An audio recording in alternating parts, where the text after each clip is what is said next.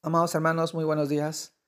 Les saludo en nombre de nuestro amado Señor Jesucristo y en esta oportunidad quisiera poder compartirles esta porción de la palabra y poder meditar en ella.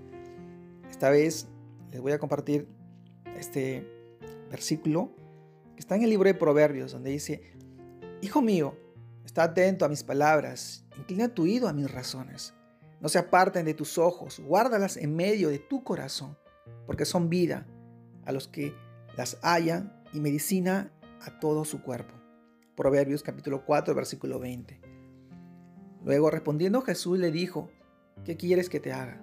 Y el ciego le dijo, Maestro, que recobre la vista. Y Jesús le dijo, vete, tu fe te ha salvado. Y enseguida recobró la vista y seguía a Jesús en el camino. Sanidad integral.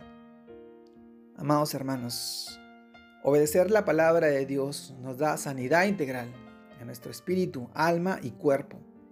Pero un asunto esencial es pedir y pedir con fe. Y es la base de conocer y reconocer lo que Dios hace y puede hacer. ¿Habrá algo imposible para Él? ¿Para Dios? Sin embargo, a veces dudamos de todo esto. El Señor nos pregunta, ¿qué quieres que haga por ti? Marcos capítulo 10 versículo 51. Él lo sabe todo, pero Dios nos recuerda que puede hacer todo por nosotros. Si nos dio a su propio Hijo por nuestros pecados, ¿cómo no nos dará también a Él todas las cosas que nosotros le pidamos? Romanos capítulo 8, versículo 32. Pero si estamos enfermos físicamente, confiemos en lo que dice su palabra. Y la oración de fe salvará al enfermo, y el Señor lo levantará. Y si hubiere cometido pecados, le serán perdonados. Santiago capítulo 5 versículo 15 así nos lo expresa. Y también pidamos por todos aquellos que están pasando por un momento de dolor, para que Dios les dé fuerza en medio de la dificultad y traiga su sanidad integral.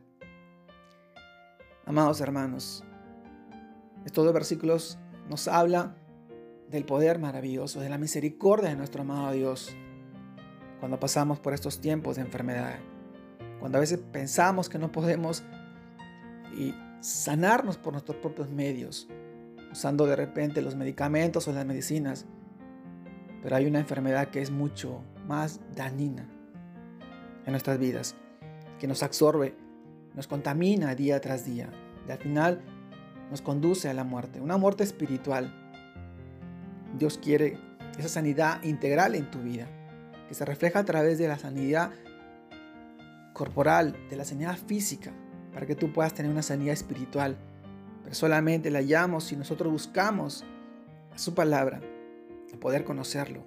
Él nos redimirá, Él nos sanará de nuestros pecados, nos librará de su justicia, porque Él es bueno, Él es santo, Él es Dios, Él es misericordioso y quiere sanarte y restaurarte.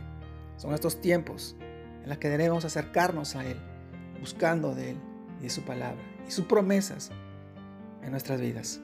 Hoy te animo a seguir confiando en su palabra, porque Él te dice, hijo mío, esté atento a mis palabras, inclina tu oído a mis razones, que no se aparten de tus ojos, guárdalas en medio de tu corazón, porque son vida a los que las hallan y medicina a todo su cuerpo. Hoy te animo a ti. Dios te guarde y te bendiga en este día y sigas usando su palabra en su promesa como sanidad, como medicina para tu vida y para tu cuerpo y la vida de tu familia. Saludos. Dios lo bendiga a todos.